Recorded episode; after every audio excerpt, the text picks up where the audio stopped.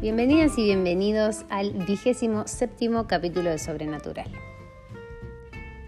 Llegó el esperado verano que según la medicina tradicional china pertenece al elemento fuego, a la estación Yang, donde se expresa la expansión, el crecimiento, la liviandad, la creatividad y las actividades hacia afuera. Por lo que para estar en armonía con esta temporada se recomienda adaptar algunos hábitos para reflejar estos principios, como por ejemplo levantarnos temprano con la luz del sol y salir a nutrirnos de su energía como lo hacen las plantas en los jardines. Trabaja, juega, sé feliz y practica el servicio desinteresado. La abundancia del afuera nos despierta y nos revive. El estímulo de los colores y olores que abunda nos llena el alma. Usa la variedad de los brillantes colores de las frutas y verduras del verano y disfruta de preparar bellas comidas y arreglos florales por la casa.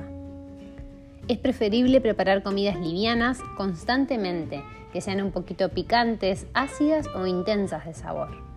Saltea y cocina a altas temperaturas y por poco tiempo para mantener la mayor cantidad de los nutrientes en tus alimentos. La variedad que nos brinda el verano está a nuestra disposición para que podamos reemplazar la cantidad de aceites esenciales y minerales que perdemos con la transpiración.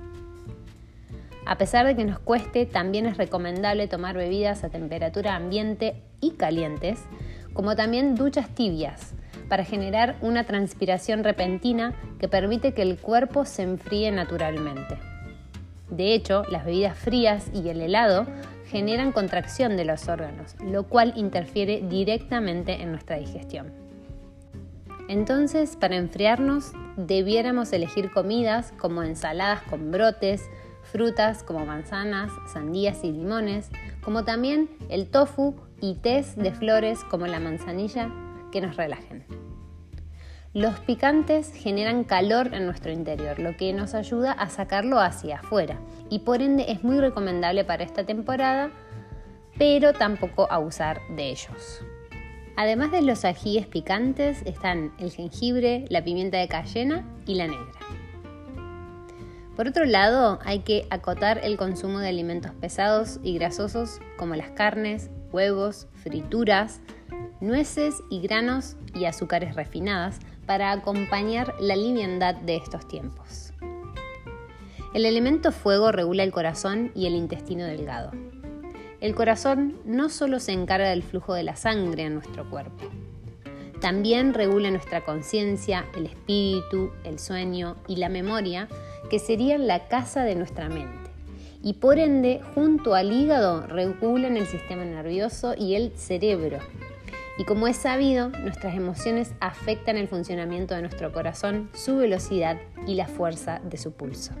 Algunos síntomas de desbalance se dejan ver en una mente intranquila o confusa, exceso o falta de risa, una facción pálida, problemas en el discurso como la tartamudez, depresión, pérdida de memoria e incluso aversión al calor. Numerosos estudios indican que problemas en el corazón o el sistema nervioso se relacionan a un mal metabolismo del calcio.